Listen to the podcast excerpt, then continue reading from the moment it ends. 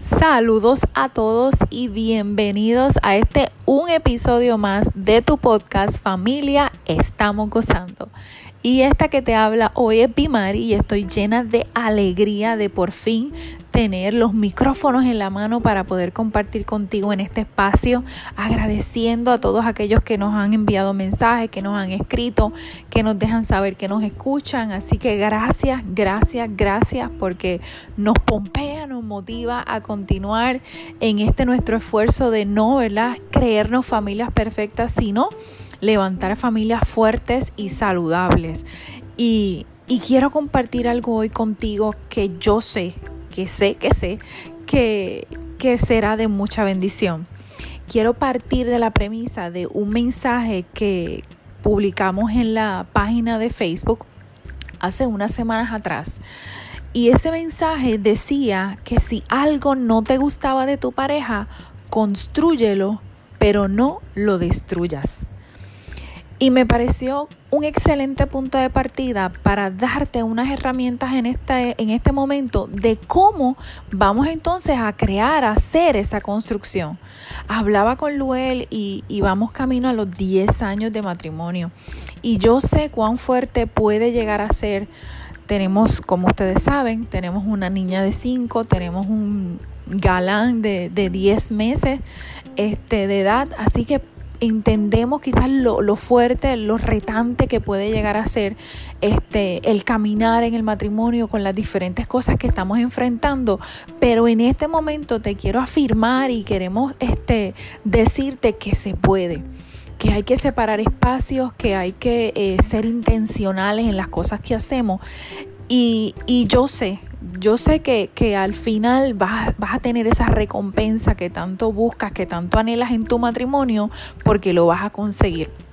Así que partiendo desde esa frase que compartimos, eh, quiero eh, llevarte, ¿verdad?, a que tú puedas internalizar unas herramientas para poder trabajar en este proceso de construcción quiero dejarte primero, verla bastante en claro, que siempre en el matrimonio, mientras vamos pasando los años, pues se, nos vamos renovando, ¿verdad? Vamos cambiando, vamos eh, teniendo otras maneras diferentes de pensar y vamos evolucionando.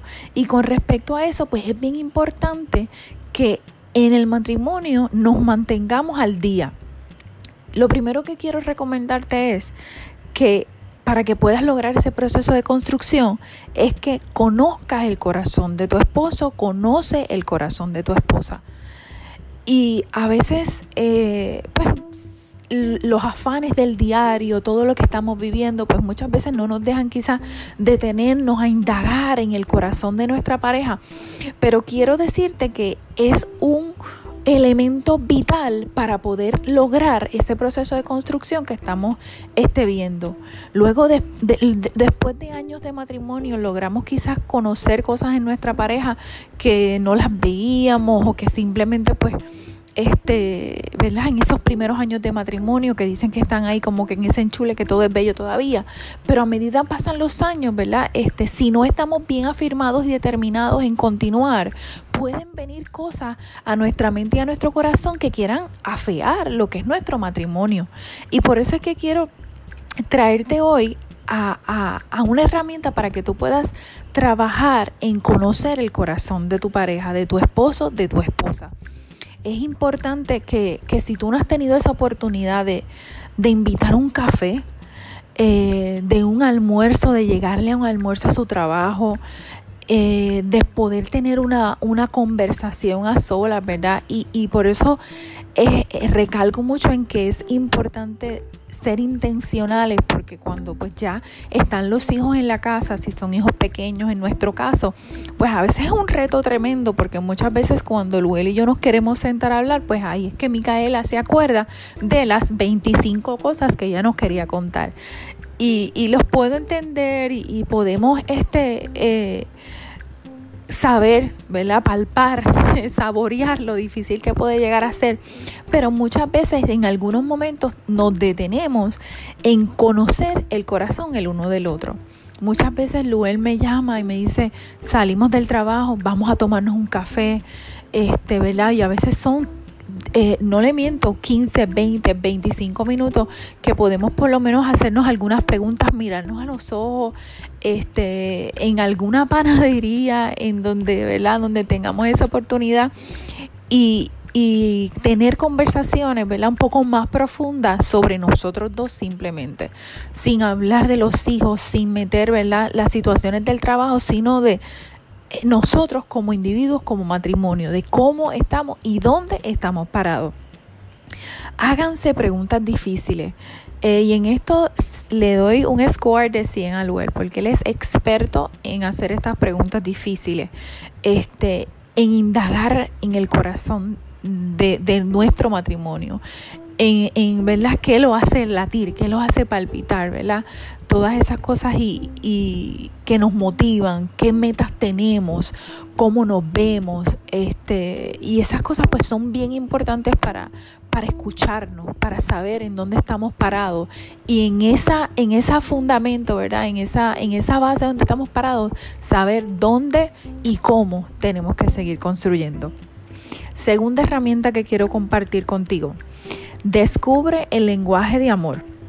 En semanas anteriores eh, conversábamos también con, sobre lo que eran los lenguajes del amor y todas esas interpretaciones que, que existen sobre la manera en que podemos, somos capaces de dar amor y sobre cómo somos capaces de recibir amor. Así que es vital que puedas expresarte como te dije al inicio, el amor va evolucionando con el tiempo y nuestras mentes van cambiando. Así como el matrimonio también va cambiando. Y nos tenemos que poner al día, nos tenemos que poner al tanto el uno al otro de esos cambios y la única manera en que eso se da es expresándonos y conociéndonos, en descubriendo cuál es ese lenguaje del amor, cómo a mi pareja, cómo a mi esposo, él entiende que yo lo amo porque yo hago X o Y cosa y cómo entonces yo soy capaz de entender que él me está amando con las cosas también que él está haciendo. Así que eso es eh, eh, de suma importancia a la hora de poder tener comunicación efectiva y no solamente de situaciones, sino de emociones y sentimientos. Eh, la tercera cosa que quiero compartir contigo es que siempre logres mostrarte vulnerable, porque en la vulnerabilidad hay fuerza. Y me encanta porque en esta vulnerabilidad nos permite mostrarnos tal y cual somos. Es una desnudez del alma frente a nuestro esposo, frente a nuestra esposa. Y esta desnudez del alma tiene como consecuencia una fuerza unificadora en el matrimonio. Me encanta cuando podemos mostrarnos tal y cual somos. Eh, las cosas que me molestan y las cosas que me gustan. Eh, y yo quiero asegurarte en este momento que esa vulnerabilidad va a traer consigo una fuerza especial en levantar un matrimonio en salud, en salud en todos los aspectos, en todas las facetas de, ustedes como matrimonio, esa vulnerabilidad, mostrarnos desnudos, mostrarnos tal y cual somos y hablando de lo que es, ¿verdad? Nuestros corazones, va a lograr que cada uno de ustedes sea más fuerte y se muestre mucho más saludable. Así que Espero estas cositas te hayan servido para tú, mira, ir anotando, ir eh, eh, eh, poniéndolas en agenda para que puedas coordinar con tu esposo, con tu esposa y te pongas como una meta en que, mira, si hay cosas que no me gustan de mi pareja, estoy dispuesto a construir en lugar de a destruir. Esta fue Bimari en un episodio más de Familia Estamos Gozando. Gracias por, por escucharnos. Si te gustó, dale cinco estrellas a este podcast y compártelo y bendice a todos los demás. Gracias, gracias y un abrazo grandísimo.